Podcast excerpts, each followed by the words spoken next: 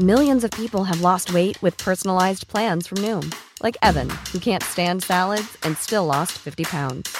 Salads, generally, for most people, are the easy button, right? For me, that wasn't an option. I never really was a salad guy. That's just not who I am. But Noom worked for me. Get your personalized plan today at Noom.com. Real Noom user compensated to provide their story. In four weeks, the typical Noom user can expect to lose one to two pounds per week. Individual results may vary. Heraldo Podcast, un lugar para tus oídos. Noticias del Heraldo de México.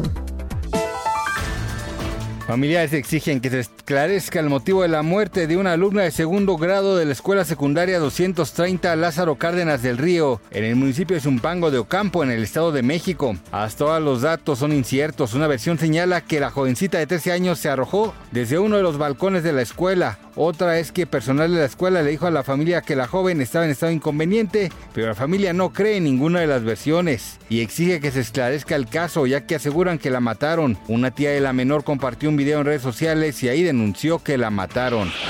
El director del C5, Juan Manuel García Ortegón, informó que fallaron 121 altavoces de los postes de la capital durante el primer simulacro nacional, principalmente por falla eléctrica de comunicación y que estaban siniestrados. Cabe que en este simulacro sonaron el 99.2% de los altavoces de los 13.898 que hay en la capital.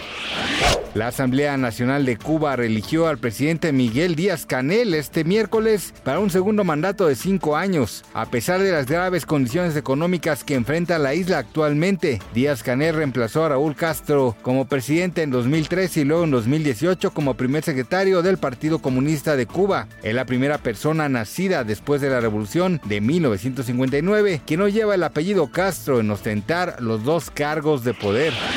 Moonbin, uno de los integrantes del grupo K-Pop Astro, falleció a los 25 años. Fue Contagio, empresa que representa a la agrupación, que confirmó la triste noticia. Por medio de una comunicación compartida en Twitter, la agencia compartió que Moonbeam falleció. Dentro del comunicado pidieron a los fans discreción y no especular respecto a la muerte del idol. Además informaron que la familia de Moonbeam realizará un funeral de manera privada. Gracias por escucharnos, les informó José Alberto. Noticias del Heraldo de México.